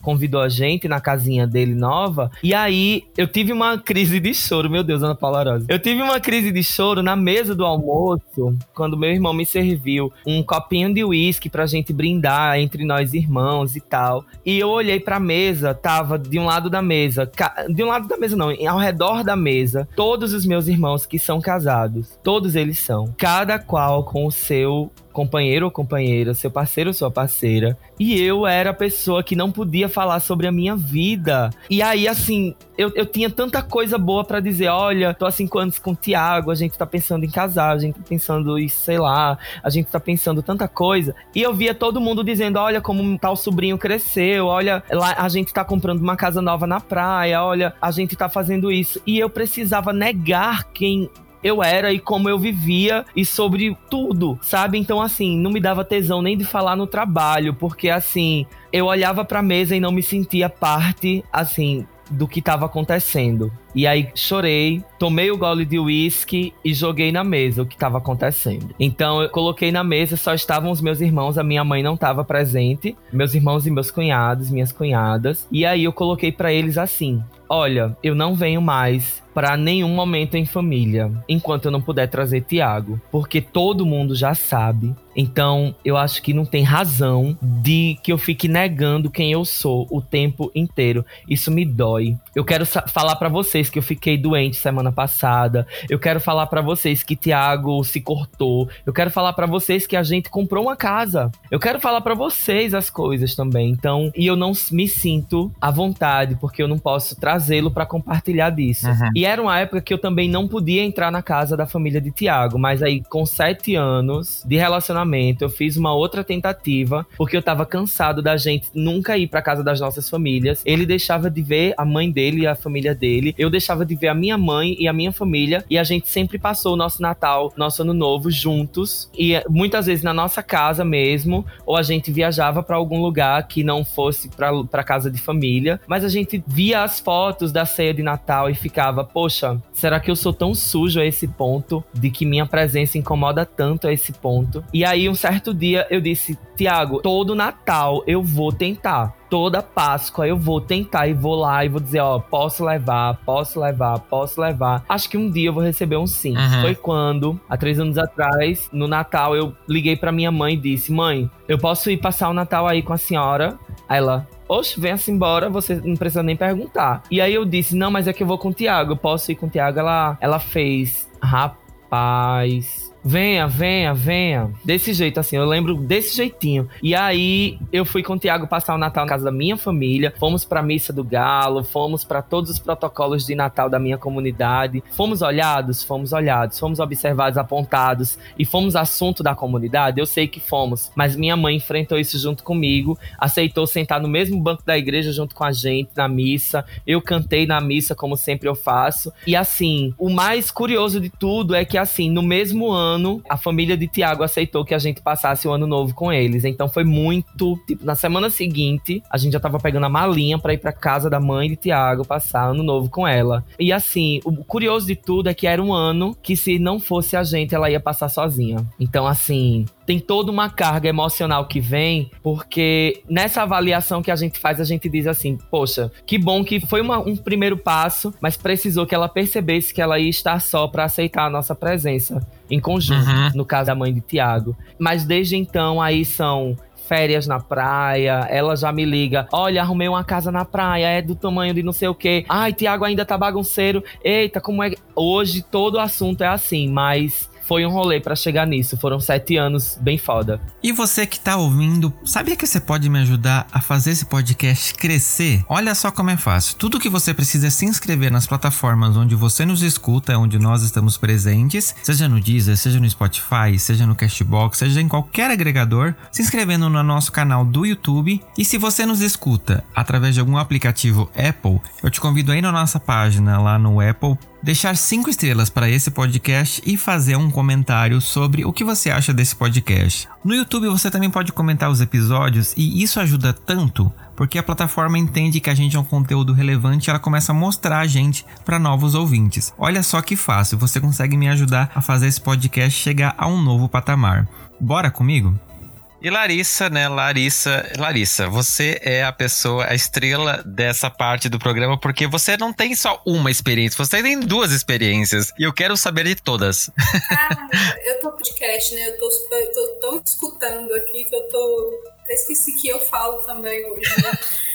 É, mas, nossa, assim, muitas semelhanças com os casos, assim, eu, depois de adulta, né, que eu moro fora desde os 18 anos, quando eu vim pra faculdade. E tive relacionamentos héteros e isso nunca foi um problema, assim. E eu, eu sempre comparo. Eu não consigo não comparar como que é o tratamento com relacionamento hétero com relacionamento homossexual. Uhum. E é muito diferente, assim. Eu, pelo menos no meu caso, eu, eu vejo as diferenças e é o que eu sempre comento com a Ana, a minha namorada, é que o seguinte, se a gente fosse um casal hétero, é, todo mundo já tava perguntando quando a gente iria casar. Mas como somos duas mulheres, ninguém toca no assunto, sabe? E assim, sempre todos os meus namorados visitavam a minha família nas festas de fim de ano. A Ana também foi na minha casa ano passado no Natal, que é, foi muito simbólico também, sempre é Natal, assim. Talvez esse ano vai de novo, se não for por conta do Covid, não é por conta de nada. Mas ano passado a gente teve uma experiência de Natal muito intensa, assim. Foi a primeira vez que ela foi na minha casa e todo mundo, assim, torcendo muito para que, infelizmente, assim, minha mãe tava um pouco mais resistente e todo mundo torcendo muito para que ela fosse aceita sabe? Assim, que minha mãe permitisse que ela fosse para que tudo ficasse bem visto e que não era nada demais, porque não é. Então, uhum. ela. E aí ela foi. E assim, foi tudo muito tranquilo também, foi toda uma experiência muito boa. Eu só queria contar uma coisa, porque assim como a avó de Gambit morreu esse ano, meu avô também morreu de Covid. E foi o último Natal, foi a última vez que eu vi ele. E quando tava conversando um momento assim na sala, eu, ele e a Ana, ele me perguntou quando que eu ia pôr um aliança no dedo dela. E foi a última coisa que ele falou comigo. É, e assim, nunca foi um problema para ele. E é isso que eu, uhum. eu me questiono muito. Como que para um senhor de 82 anos isso nunca foi um problema? Que a única coisa que falou comigo o que é importante é todo mundo se amar e se respeitar. Mas isso tem que ser de todo mundo. Isso não pode ser só de um lado. Sim. E como que foi isso me pegou muito, assim, isso é uma coisa que eu não consigo falar muito bem até hoje, sabe, assim, é, é intenso, mas assim, total diferença, uma coisa é, foi eu ter apresentado um relacionamento hétero no Natal, tipo assim, né? Ninguém tá nem aí. Eu, nossa, mais um namorado, né? Larissa, ah, mais um namorado, e mais um. Assim, que, gente, eu apresentei vários namorados, assim. Não foi uma coisa pouca, sabe? Eu, todo mundo apresentava, não tava nem aí. E aí, com a Ana foi diferente, assim, ela foi minha Todo Natal era um diferente, às vezes dois. É. Um pra antes da ceia, outro pra e depois. Aí... Exato. e aí ela. E foi muito diferente assim, foi muito diferente, mas foi difícil, assim. Foi intenso, porque eu tive que. Eu acho que até por mim, assim, sabe? Eu achei que foi muito intenso, porque é, foi diferente para todo mundo. E assim, a gente sabe naquele cochicho, assim, no final da ceia, que, ah, não, estamos todo mundo bem, tá tudo bem. Assim, mas assim, né? Tá todo mundo bem quem? Uhum. Porque eu tô achando tão estranho, assim, eu acredito que vocês estejam achando também, assim. Mas foi, foi intenso, assim. Essas experiências de vocês são muito. É engraçado, né? Porque por mais que sejam histórias e pessoas diferentes, tem muita coisa em comum, né? A família parece que realmente tem um elefante branco lá na sala e que a galera fica cheia de dedos para tocar. E eu imagino que para vocês que passaram por toda a situação e o ouvinte que também tá passando por isso, às vezes até pensa, nossa, Natal é daqui a pouco, o que que eu vou fazer? Ganhei um não da minha família, não posso levar. E a senhora também, né, amiga? Não fala vocês. É que eu sou uma pessoa encalhada na vida, passaram, inclusive. A também passou por situações assim. Eu tô mandando amor para. Eu não lembro o número. Se alguém sou tiver, por favor, comente, porque eu, né? eu, eu perdi essas propagandas aí. Tá aí, começa a tocar Love by Grace agora. Tô, eu, eu separei algumas coisas para dizer, mas. Desculpa, gagueira. Eu fiquei extremamente emocionado com o depoimento do Drico. Fiquei muito emocionado. E eu fiquei pensando como a gente é diverso, mesmo dentro das nossas semelhanças. Eu fiquei pensando na paciência enorme que ele tem, sabe? E eu queria muito felicitar o Drico por essa paciência, que mesmo que ele não saiba ainda, eu acho que ele é uma pessoa com um coração gigante e se o céu existe, talvez você vá para lá. Porque eu na sua posição e e assim, eu vou dizer isso, não é desmerecendo o, tudo que você fez, daí a posição que você tomou. Mas é só pra gente saber que a gente é diverso também nisso, né? E eu, na sua posição, eu teria tacado foda-se. Eu, eu acho que nenhum laço consanguíneo, por mais que seja de alguém que te pôs no mundo, alguém que te deu a luz, ela vale você passar por nenhuma, nenhuma espécie de constrangimento, de exclusão ou, ou, de humilhação. E quando você estava falando de você estar tá nessa situação de estar tá com seus irmãos e todos com seus pares e você não poder estar tá com seu pai lá, eu fiquei pensando, meu Deus, eu queria tanto ser teu amigo nessa época, que te dar uma dúzia de maus conselhos. E dizer, amigo, não se humilhe, não peça. Você quer levar seu namorado? Leve. Não peça permissão porque nunca vão te dar. Você vai ter que empurrar ele goela abaixo das pessoas. Se você acha que as pessoas não vão aceitar, então não leve, não vá ver sua vida. Sua família é o Tiago. É ele quem cuida de você quando você tá doente. Foi você que cuidou dele quando ele tava doente. É ele que põe, que dá o ombro para você chorar. É ele que escuta as tuas lamúrias. É ele que pergunta como foi seu dia depois do trabalho. A sua mãe já fez por você o que ela tinha de fazer. A família da gente é quem cuida da gente, é quem tá com a gente. O resto é tudo parente, sabe? Então, assim, eu te felicito por ter perseverado, né? Porque certamente, em alguma ocasião da minha vida, eu já disse aqui em casa, ou me quer do jeito que eu sou, ou não me tem. Eu saio de casa, eu passo fome, eu vou morar de favor na casa das pessoas, mas eu não vou viver aqui achando que porque eu tô debaixo do teto de vocês, eu vou ter que me sujeitar, me esconder. E eu não quero dizer que eu tô certo dizendo isso. Eu só quero dizer que essa é a minha posição de merda no mundo, porque eu sou essa pessoa filho único, né, extremamente arrogante, que acha que se ninguém me aceita, as pessoas que vão se lascar e tudo isso. Então, eu te felicito por, pela sua perseverança e por saber que hoje eu fiquei muito esperando o final da sua história, né? Você dizer que hoje, depois de tanto tempo tempo as coisas se resolveram e vocês hoje estão bem resolvidos. Você com o Thiago e as famílias, as sogras de vocês, né? E eu sinto muito que você tenha que ter passado por tudo isso em algum momento da sua vida. Eu sinto muito mesmo. E apesar de, de saber que não tem a mesma validade física, eu queria que você se sentisse abraçado por mim. Ai, gratidão, amigo. Eu só posso. Eu sou, eu sou uma bicha difícil de chorar, apesar de que eu só contei coisa da Ana Paula Aródio aqui. Mas eu sou bem dificinho de chorar, então os momentos chorosos que eu contei aqui foram os momentos realmente mais punk, sabe? E assim, eu tenho certeza que mesmo tu não tendo me aconselhado na época, eu acredito que eu me aconselhei realmente a isso. O tempo é bem curtinho, né, para trazer detalhes aqui no podcast, mas assim, eu anulei minhas visitas, eu não ia mais e tudo, e etc e tal. Mas uma coisa que eu tenho a dizer sobre isso é que, como realmente cada um tem uma carga de valores, eu acho que assim, para viver bem eu precisava eu, eu precisava ter contato com a minha família. Eu, eu não conseguia me ver sem esse contato e esse afeto, sabe? Eu sou daquele tio que eu tô trazendo meu sobrinho para estudar na escola técnica ano que vem. Ele vai ser praticamente ser tutor dele aqui. Então, assim, vou tirar ele lá do interiorzinho, vou trazer ele pra cidade maior para estudar. Então, eu, eu, tenho essa carga de afeto. Eu sou essa pessoa muito intensa em tudo isso e na família é, é super parecido. E aí eu não queria também perder a oportunidade de dizer aqui que essas histórias que vocês me contam, eu tava contando pro Fernando antes da gravação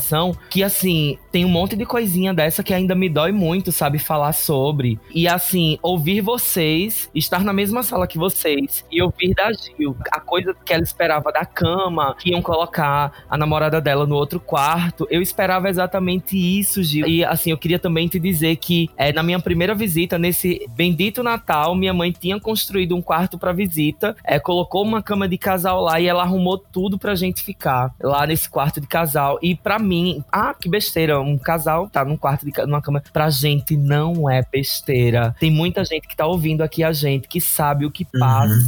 E outra coisa que aconteceu é que nesse quarto de visita, nessa última visita que eu fiz agora nas eleições, que eu sempre vou nas eleições, continuo votando na minha cidade, ela tirou a cama de casal por algum motivo desse quarto, mas ela disse: Olha, eu coloquei ar-condicionado no meu quarto, vem dormir aqui com ele, arrumou tudo. Então tem duas camas de casal no quarto dela, porque é um quarto enorme, parece aqueles quartos de fazenda antigão. E aí, tipo, a gente tava dentro do quarto de. Tipo, eu e ele dormimos no mesmo espaço físico. Na mesma cama. Ela, né? mesma cama, e ela na outra cama e tudo. E o nosso cachorro junto com a gente. E, e, e sabe, então assim, para mim, não é nem que valeu a pena sofrer, porque nunca vale a pena sofrer. Mas assim, valeu a pena perseverar. Mas eu sei, eu tenho consciência de cada dor que eu senti no processo. E que se alguém estiver ouvindo a gente, estiver passando por isso, se a sua família é tão importante quanto é para mim, eu não tô dizendo que a do Gambit não é, mas assim, são as decisões que a gente toma para que a gente, assim, de que maneira eu gostaria que minha família fosse comigo, era dessa. Então, meio que eu lutei muito para que a gente chegasse nesse lugar de hoje. Mas se você tem, sente essa mesma necessidade que eu, eu acho que é assim, como o Gambit diz, persevera, né? É você ouvinte, você não tá vendo, mas a gente tá gravando com vídeo e eu tô vendo a carinha de todo mundo aqui, tá é. todo mundo assim na mesma sintonia, tá muito bonitinho. Eu preciso deixar isso claro aqui, que assim, eu não tô é, conversando com o Drico e dizendo essas coisas, colocando isso, pelo amor de Deus, num julgamento de valor do que, que é certo, do que, que é errado, do que, que você deve fazer tal coisa, se você deve fazer coisa X ou coisa Y. São só nossas maneiras de ver o mundo. Então eu não acho que eu tô uhum. certo ou errado, que tá certo ou errado, é só o nosso jeito. Talvez se ele tivesse feito algo como eu fiz, a família dele não teria chegado no, no ponto que chegou. E, enfim, a gente não sabe como é desenrolar das coisas, a gente só sabe é, as coisas que a gente faz porque o coração manda. Entendeu? Aí a, a outra. A outra. Tá. A, mas é rapidinho. A outra coisa é que cada um sabe onde é que o seu sapato aperta.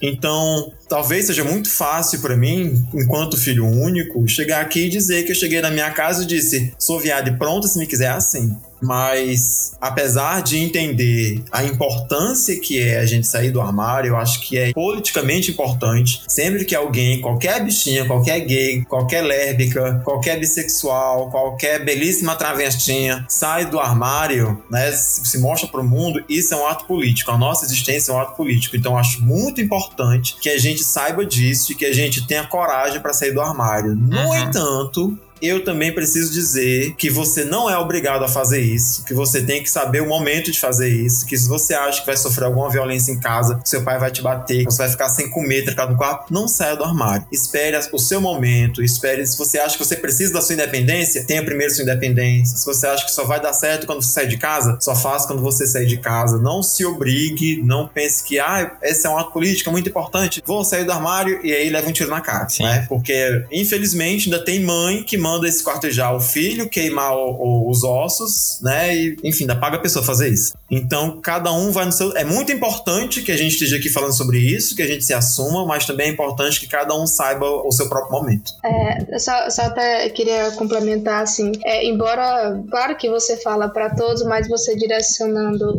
as palavras ao Drico, e teve muita coisa que eu peguei para mim, sabe? Que naquela época, se eu, Gil, voltasse lá, eu acho que eu falaria muito das coisas que você falou. Pra Gil, que passou por esse processo de né, poder levar a minha namorada, a minha família, eu daria né, até um exemplo muito claro: o meu irmão, eu, eu sou eu mais o meu irmão e mais um irmão, eu sou a do meio, né? E minha irmã já é casada e meu irmão, ele não é casado. E ele vivia um relacionamento totalmente abusivo, um relacionamento totalmente tóxico com a menina. Ela nem respeitava a minha mãe. E então era lá em casa era a maior confusão do mundo por causa desse relacionamento deles dois, é, onde tinha briga, ele já chegou parecido com cicatrizes de facada, então.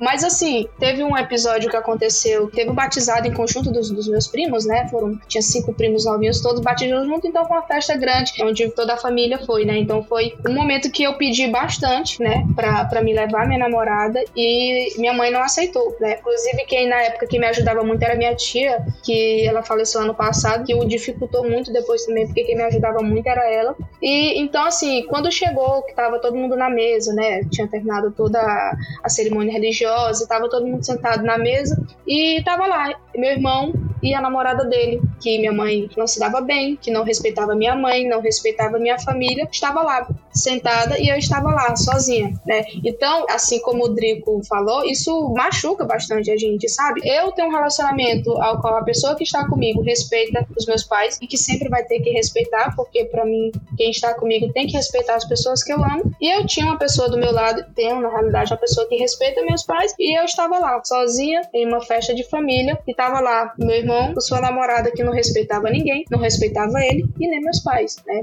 Então, assim, acho que nesse momento eu daria esses conselhos que você acabou de dar, eu daria para mim naquela época, para ser um pouco mais dura também e não aceitar qualquer tipo de situação como essa que aconteceu. Uhum. Eu queria completar também uma coisa sobre essa questão que o Rodrigo falou da cama. Isso é muito interessante, porque, nossa, eu passei pela mesma coisa, eu tive a mesma questão dentro de mim, que foi é, o que vai acontecer quando eu chegar lá com ela, né? Porque já tinha namorados que tinham ido dormir na minha casa, e assim, né? Os meus pais são muito tradicionais. Eles dormiram em quartos separados. Sabe, assim, não, isso não foi nem um questionamento. Inclusive, eu tive um namorado 21 anos mais velho do que eu, que era 3 anos mais velho que a minha mãe, e ele dormiu em quarto separado, sabe? Não, dormiu junto. E quando a Ana chegou lá, eu pensei assim, né? Onde que a Ana vai dormir? Eu acho que eu vou dormir na quarto dos meus pais e a Ana vai dormir no meu quarto. Não, por que vocês não dormem no mesmo quarto? Sim. Ah, eu, eu fiquei super chocada, né? Eu falei assim, mas eu posso? Que, assim, foi, saiu total da minha casinha, né? Porque nem eu esperava isso tudo. Uhum. E, querendo ou não, foi assim, foi muito melhor do que eu esperava a recepção. E hoje em dia eu fiz uma operação esse ano, porque esse ano, com todas as suas questões, além de estar horroroso, eu caí da escada da minha casa, eu quebrei minha perna e eu tive que operar. Nossa! Eu fiquei assim, imobilizada, no meio. Foi a Nazaré que te empurrou. As Tongamongas não tem nada a ver com isso. No dia do terração eu caí, gente. Eu fiquei... Larissa, deixa eu te perguntar uma coisa. Deixa eu aqui roubar o lugar do Fernando. Deixa eu te perguntar uma coisa. Depois que você levou sua namorada pra casa, você já levou um namorado? Não, porque eu tô junto com ela. Pois é, é porque eu queria saber qual vai ser a reação. Agora eu tô até curioso. Qual vai ser a reação da sua família quando a, próxima pessoa decide por acaso de uma próxima Aham. for um namorado? Aí alguém vai dizer assim: que diabetes? Não era lésbica, Mas- não era gay? Igor não era gay? É. Igor não era gay? Igor não era gay? Pois é. Mas a minha família é muito engraçado, porque ninguém me coloca como lésbica. Mas assim, Uhum. ninguém me coloca assim, também fica aquela coisa meio nebulosa. E eu adoro, gente. Eu, sinceridade, eu não, não mudo isso. Eu deixo essa coisa mistério, né? Que é. Ai, que não delícia. é. Vamos aguardar. Fernando, Oi. se você quiser seguir com a pauta, eu não vou dizer que eu autorizo, né? Mas tudo bem. Mas se você não quiser seguir com a pauta ainda, eu, eu tenho um- outra parêntese pra fazer aqui. Pode fazer. Quando eu tava casado com meu primeiro esposo, esse é meu segundo casamento, tá, gente? Meu primeiro esposo, ele faleceu em decorrência de um câncer, eu fiquei viúvo. Aí me casei de novo. Aí, enfim, quando minha mãe foi visitar a gente, ela foi com um trio de amigas. E aí, antes de ir, ela me fez um telefonema. Ela disse: Meu filho, quando eu for na sua casa com as minhas amigas e tudo mais, amenize o comportamento. E eu, obviamente, eu sabia o que ela queria dizer, né? E eu disse: Quê? ela disse: Amenize, pegue mais leve, porque as meninas não sabem. Eu, mãe, o que, que a senhora quer dizer exatamente? Sabe, pra você melhor assim, não ficar falando muito. Não dá muito na vista. Eu disse, mãe, as suas amigas vêm na minha casa.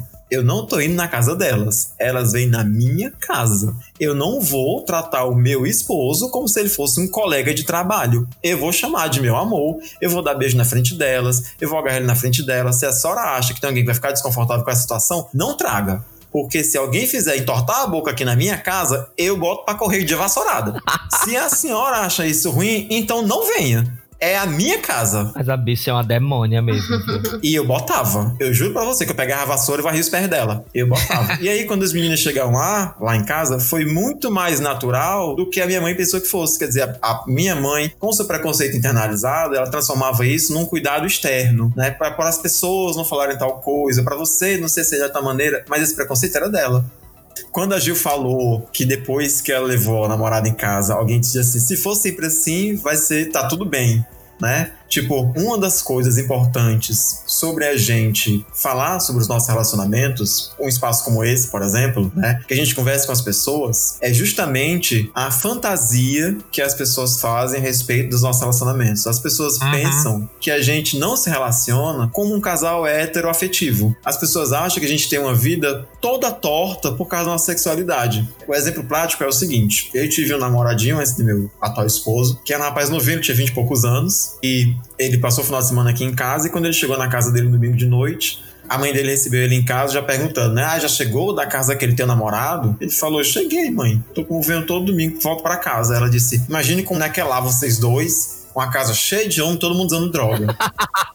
Quando ele contou a história para mim, eu perguntei: "E o que que você respondeu?" Aí ele disse: "Não, eu fiquei com tanta raiva que eu só corri para dentro do quarto e disse: "Tá bom, mãe", e me tranquei. Eu disse: "Pois você perdeu uma ótima oportunidade de elucidar a sua mãe. Você perdeu uma ótima oportunidade de dizer para ela: "Mãe, a casa do Gambit é o mesmo formato familiar que é aqui. Lá mora ele, a mãe dele, a avó dele e o pai dele. Ninguém usa droga lá não é uma casa cheia de homem. A gente, sabe o que a gente fica fazendo lá? A gente passa a tarde vendo filme, sentado na sala. De noite é que a gente namora um pouquinho, mas se não, lá é uma casa de, com a família, igual como é a casa da gente, sabe? Porque as pessoas fantasiam as nossas relações. Uhum. Elas acham que se você é gay, você não vai sentar na mesa da família e comer como o seu irmão hétero senta na mesa da família e come você vai sentar na mesa da família, ou você vai subir e performar Born This Way, sabe? Ou você vai tirar a roupa, ou você vai se beijar com o, o seu namorado ou a sua namorada, pega, passando a mão nas partes íntimas, sabe? E, e, vai transar na frente das pessoas, porque tudo que a gente faz é visto com lente de aumento. Sim. Tudo é muito ofensivo. Então, uma das coisas importantes a gente falar sobre a relação da gente é a gente elucidar para as pessoas que a nossa casa, gente, a gente lava a roupa, a gente passa pano no chão,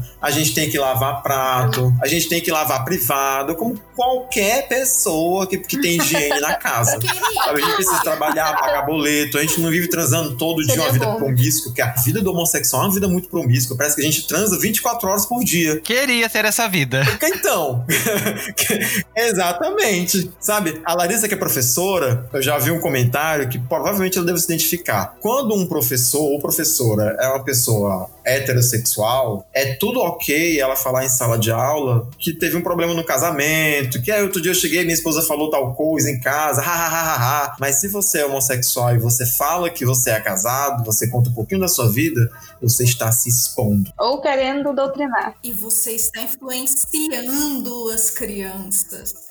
É Isso muito é. babado, viu? Minhas, assim, uhum. minhas conclusões, assim, desse, desse rolê todinho é que, assim, logo no início a gente falou sobre expulsão, né? E aí, hoje em dia, na verdade, a expulsão, eu passei por uma expulsão meio que velada, um pedido do meu irmão para dizer assim: você quer viver a sua vida, viva longe de mãe, porque você está fazendo vergonha a ela. Então, aí foi quando eu decidi sair de casa 10 anos atrás, com 22 aninhos, a bicha tinha. Então, e aí, quando a gente se imagina nesse contexto, né, das expulsões, eu nunca me imaginei expulso, mas a, a gente fica pensando, poxa, mas quantas formas de ser convidado a sair existem, né? Uhum. Assim, eu guardei essa anotação, fiquei esperando um tempo para trazer ela, para não falar assim, de repente, fora de contexto, mas eu precisava trazer, gente, que essa coisa da, da expulsão, desde que eu fui, inclusive, ser professor, coordenador de escola, gestor de escola de educação profissional, e assim, e você você acolher tantas demandas desse jeito e você precisar segurar uma onda ali. E a, as conexões que o Gambit trouxe, que é, são as conexões de assim, amada, milita se, se teu corpo tiver seguro, saca? Se, se, tu for apanhado do teu pai, da tua mãe, se tu Sim. for sofrer violência, cara, olha, deixa pra militar depois que tu tiver teu dinheiro, procura ajuda, os amigos são muito importantes e tal, mas é um rolê. Eu, eu tô super feliz aqui com esse papo que a gente teve. Drico, falo sempre as mesmas coisas. Com os meus alunos dizer a mesma coisa. Gente, não tem problema, você não vai ser menos LGBT se você se assumir tarde. Pode ficar calmo, esteja seguro, esteja fora de casa e, e talvez seja bom estar independente financeiramente. Porque se Sim. algo acontecer, você tá tranquilo.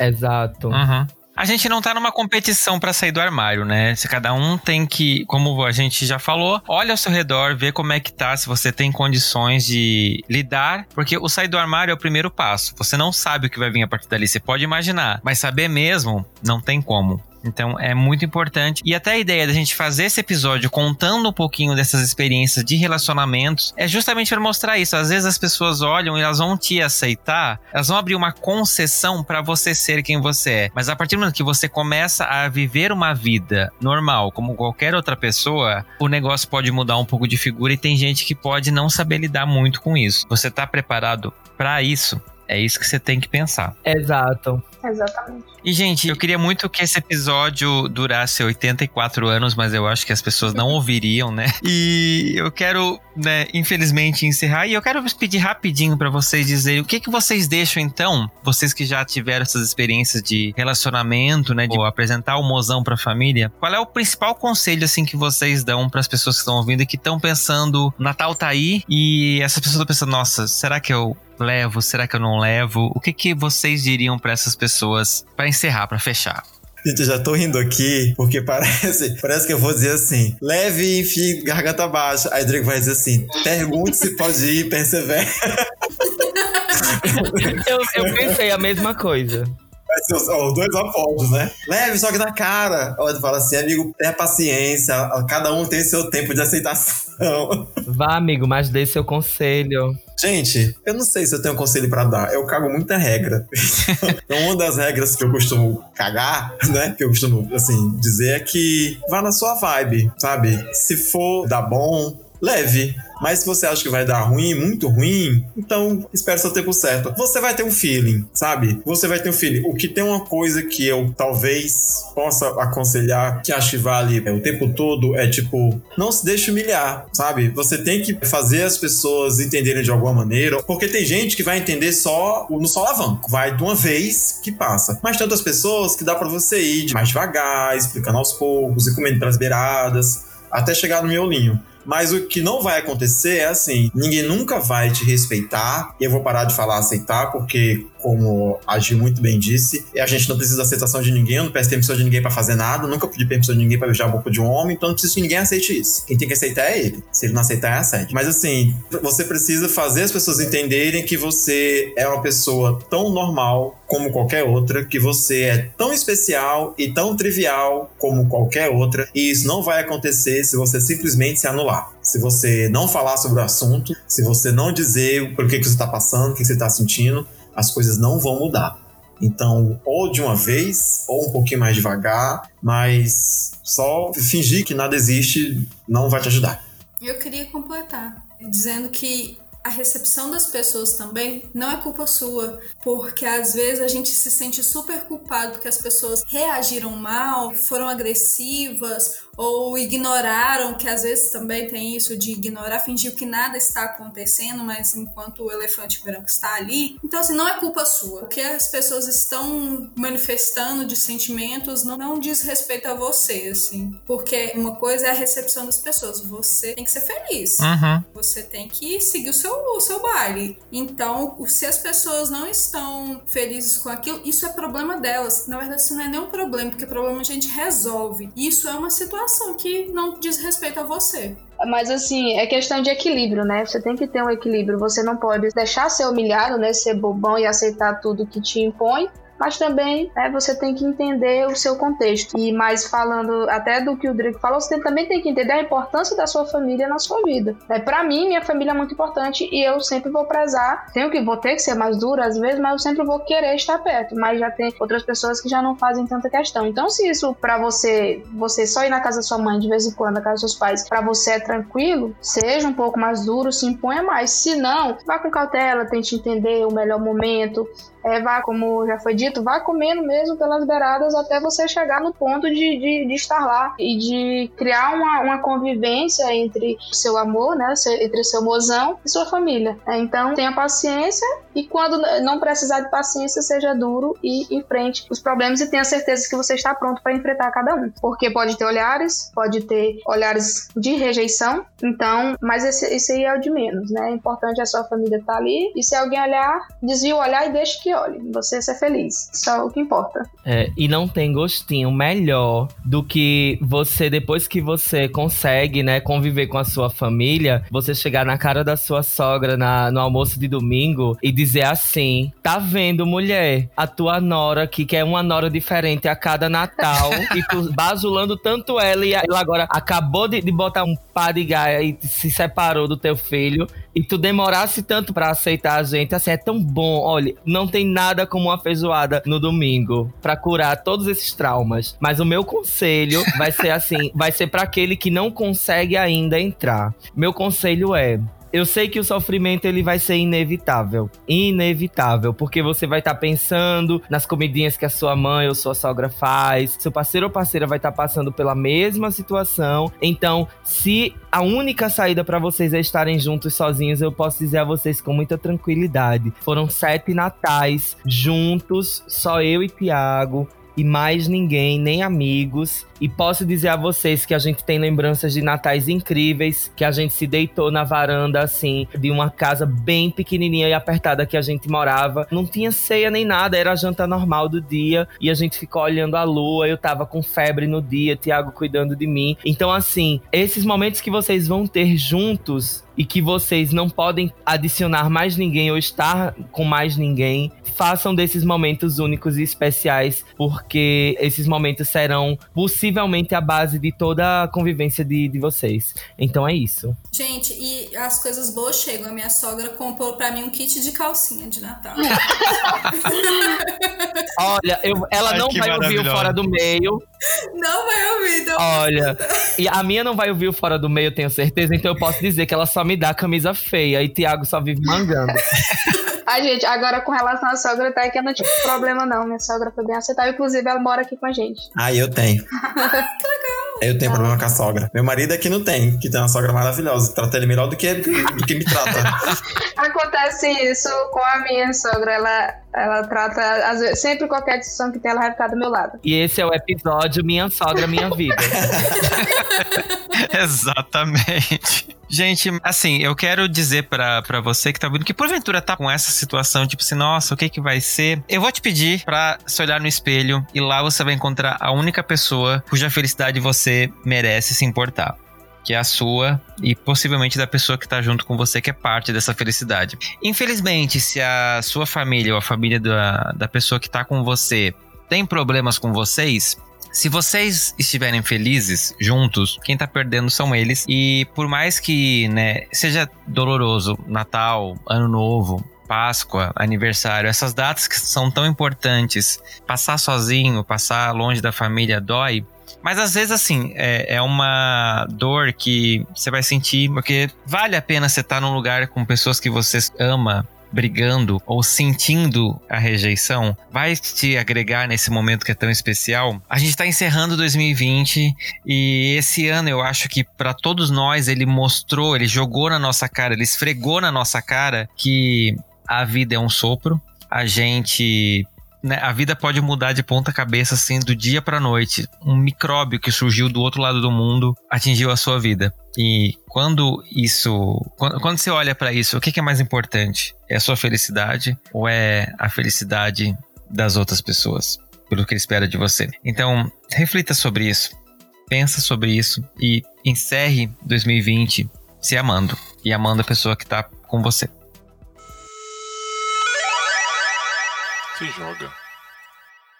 E no Se Joga desse último episódio do ano, como eu acabei de falar, 2020 foi um ano triste para alguns, de reflexão para outros, e eu quero convidar você que tá me ouvindo, né? A gente vai entrar no hiatus agora de final do ano, porque eu mereço descansar, né, gente? Mas eu vou deixar para você uma lição de casa que vai ser um convite para uma festa, para você se divertir, para você não se preocupar, que é o CD novo da Kylie Minogue, o disco que tá sensacional. Então, seu Natal, põe aí para tocar, eu tenho certeza que a sua família vai descer até o chão. Fica ali a minha dica, disco da Kylie Minogue para você curtir esse Natal, curtir esse final do ano no melhor astral.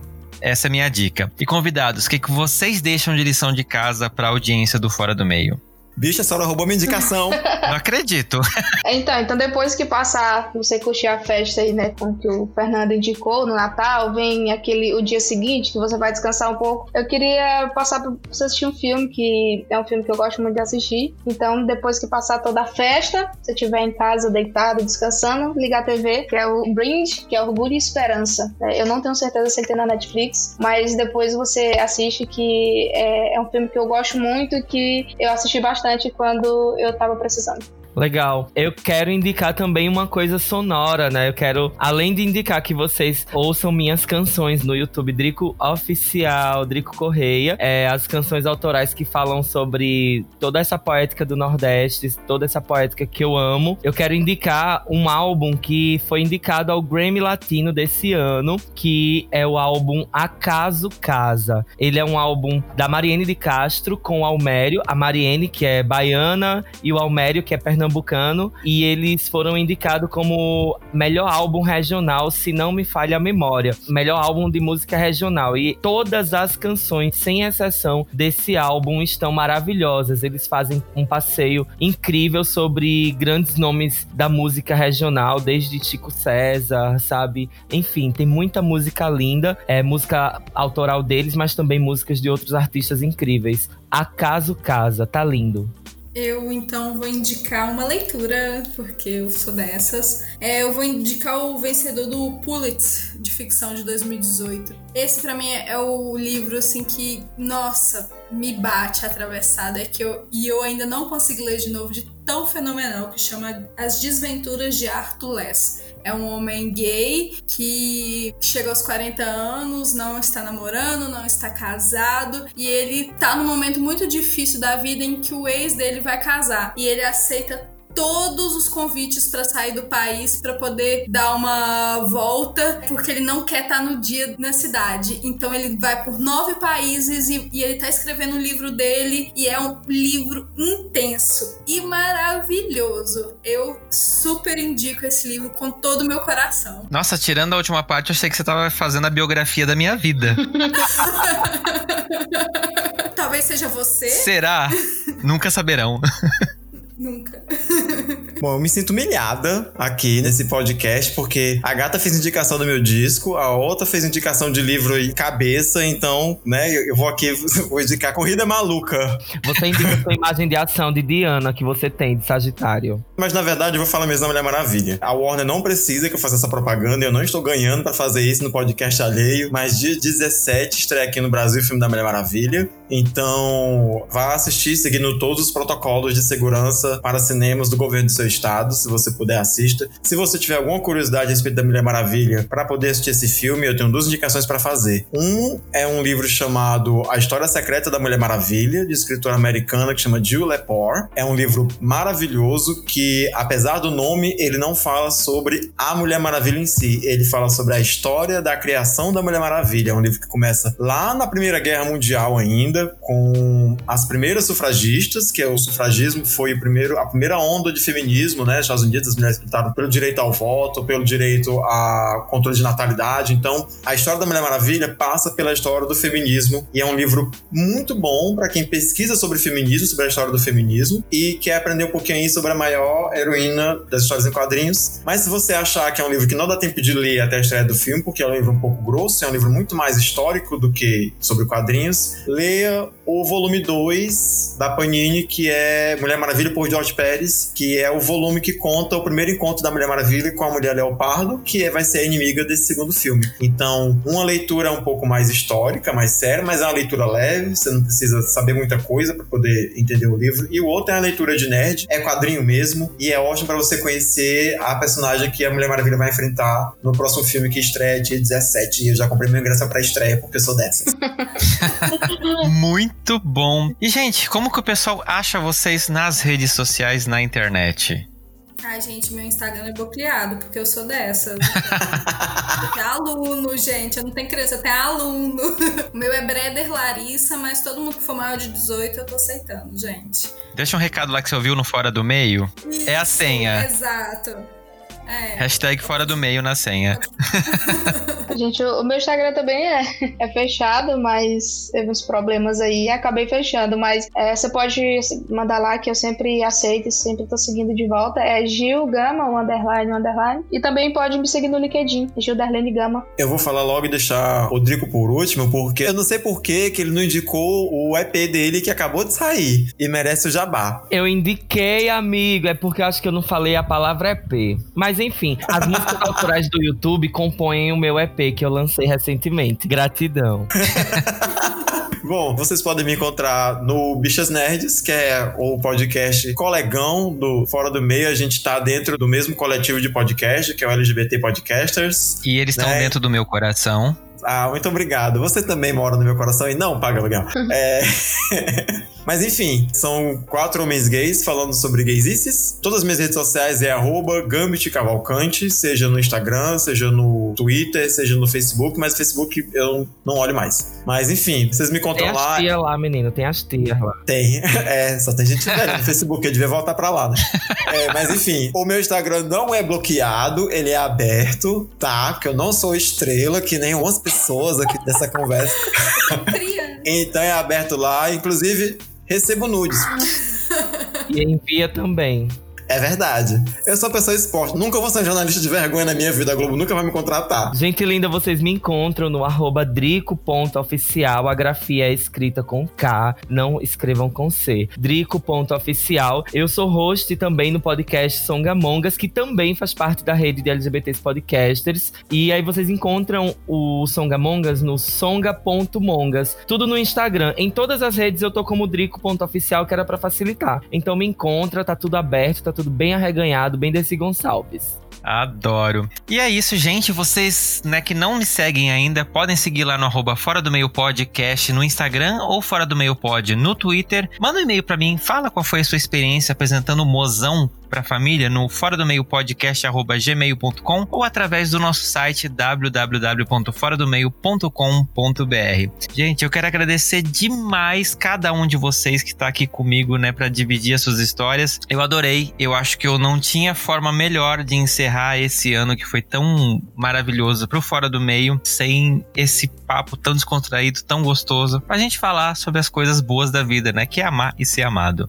Eu queria agradecer demais, porque assim, é, eu tentei fingir costume, mas pra quem conhece a minha história com Fora do Meio, foi um dos primeiros podcasts que eu comecei a consumir, né, da rede tudo. Comecei a estudar até pra fazer o meu próprio podcast, comecei a ouvir bastante Fora do Meio e alguns outros. Então, assim, tentei fingir costume, não sei se eu consegui passar essa credibilidade toda, mas eu aqui agradeço bastante a oportunidade de estar aqui falando com essa gente linda que tu reúne, Fernando. E assim, realmente não teria outra forma melhor da gente encerrar o ano. E é isso, amigo. Já nem sei o que é que eu te digo. Tô com muita, sei lá, muita coisa, muita emoção.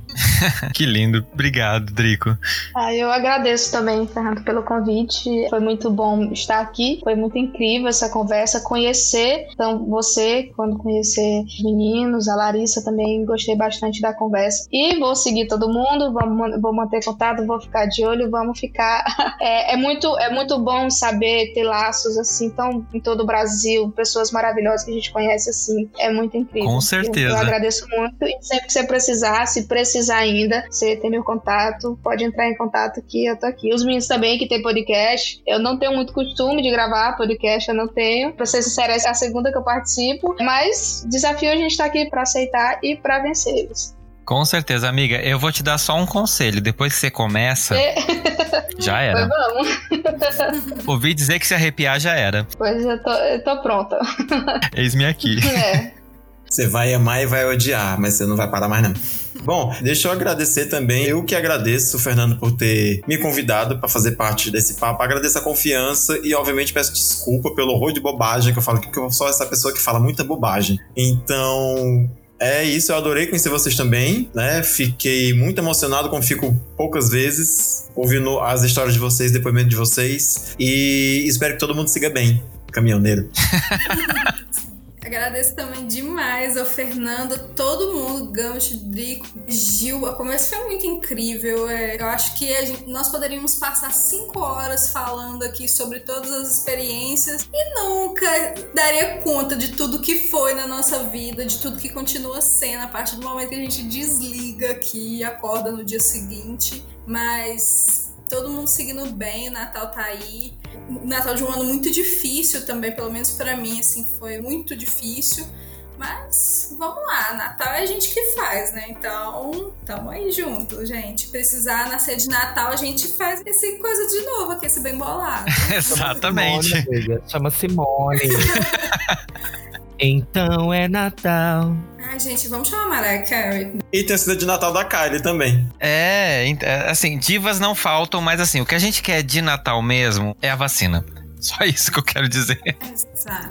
É verdade, amigo. E, querido ouvinte, esse é o último episódio de 2020. Eu quero agradecer imensamente a todos e a cada um de vocês que me acompanhou nesse ano. Esse foi um ano muito especial por fora do meio, foi o, o meu segundo ano praticamente no ar e ver esse projeto crescer e chegar onde ele chegou não seria nada sem vocês. Então, vocês são meu presente de Natal, meu presente de Ano Novo, meu presente da vida. E eu sou muito grato a Cher por ter a oportunidade de estar aqui com vocês e formar essa grande família do Fora do Meio. Eu vou sentir saudades, mas a gente volta no dia 15 de janeiro com um episódio inédito. Enquanto isso, né, a gente vai estar ativo lá no Instagram.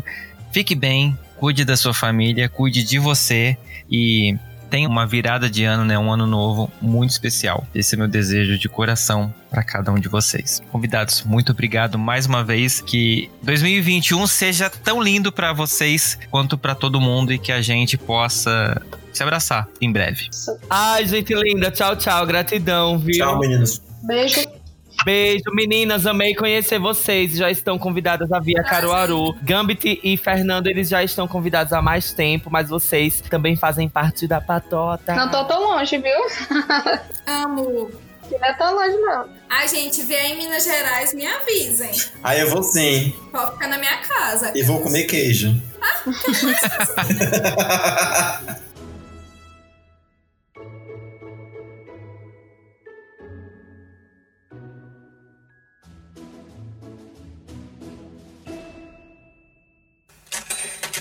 Pro Messenger.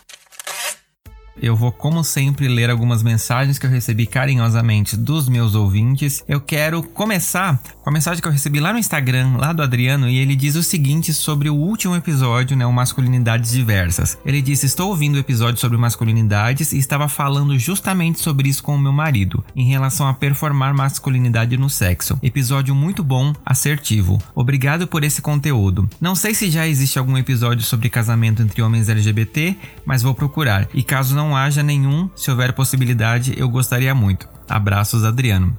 Muito obrigado pela sua mensagem, Adriano. De fato, não tem um episódio sobre esse tema ainda, mas eu já deixei anotado aqui na minha lista pra gente pensar um episódio bem interessante sobre isso. E se você, como ele, também quiser sugerir episódios pro Fora do Meio, manda no arroba Fora do Meio Podcast no Instagram, ou Fora do Meio Pod no Twitter, ou através do e-mail fora do meio podcast arroba gmail.com, ou até através do nosso site www.foradomeio.com.br. E falando em Twitter, eu quero mandar um beijo muito especial pra galera que interage comigo lá. Pra Luane Porto Maranhão, em que ela disse sobre o episódio Masculinidade Diversa. Ela tweetou lá, botando o episódio, e ela disse fundamental. As primeiras palavras já são tenho nem palavras. Obrigado, Luane, pela sua mensagem. Outra pessoa que também comentou no Twitter foi o André Fournier. Ele diz o seguinte: ser mencionado pelo seu podcast favorito não tem preço. Muito obrigado. Amei essa trilogia sobre masculinidade.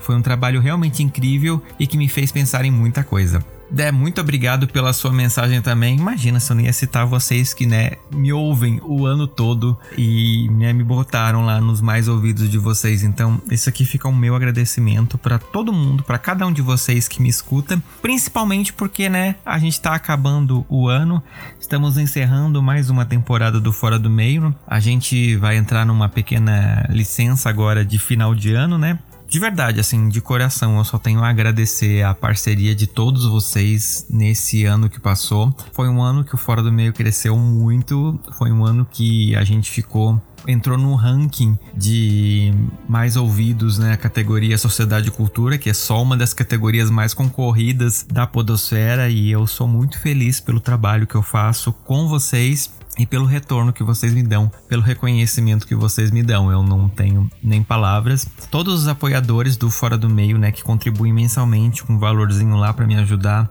a comprar coisas para o podcast. Esse ano eu consegui comprar microfone, eu faço um backup, tenho uma conta lá no Google Drive com um espaço enorme para poder fazer backup das coisas. São gastos que eu tenho com o podcast para poder manter esse trabalho e que eu faço com carinho, eu faço com todo o amor que eu tenho por vocês, por esse trabalho. por poder ajudar algumas pessoas nas mensagens que eu recebo. E tendo esse retorno financeiro ajuda, mas cada vez que vocês me mandam uma mensagem, isso para mim vale mais do que qualquer dinheiro no mundo, porque eu sei que de alguma forma eu tô impactando a vida de vocês como um dia eu desejei que a minha vida tivesse sido impactada. Então eu sou muito grato por essa gama de ouvintes qualificados que eu tenho, pessoas que contribuem comigo assinando a gente nas plataformas, comentando os episódios no YouTube, é, dando likes no, no iTunes, tudo formas que vocês me ajudam e vocês não têm noção do quanto isso é gratificante para mim. Eu espero de verdade que a gente ano que vem volte logo, né? E a gente continue fazendo essa parceria crescer cada vez mais. A gente vai entrar no Atos, como eu falei, né? A gente volta na terceira semana de janeiro com um episódio inédito do Fora do Meio. E eu conto com vocês. Fique bem, fique em casa se possível, né? A gente ainda tá no meio dessa pandemia e eu sei que a saudade dói às vezes. Eu tô meses sem ver minha família também. Minha irmã tá grávida, eu vou perder ela grávida. É a primeira gravidez dela, então é um momento único na vida que, querendo ou não, o coronavírus me tirou mas eu não me sinto confortável de colocar a vida das pessoas que eu amo em risco saindo de São Paulo, indo para Santa Catarina. Então, enquanto não tiver vacina, essa vai ser a nossa vida, mas assim, eu tô muito agraciado por vocês e eu espero que vocês se cuidem, façam as coisas com cuidado, com carinho e amem as pessoas que estão ao redor de vocês. Que 2021 traga não só a vacina pra gente, mas que continue aproximando a gente cada vez mais. E traga mais episódios do Fora do Meio, né? Então é isso, gente. Eu me despeço, desejando para vocês um Natal lindo, um ano novo iluminado e dizendo obrigado por vocês existirem. Até ano que vem.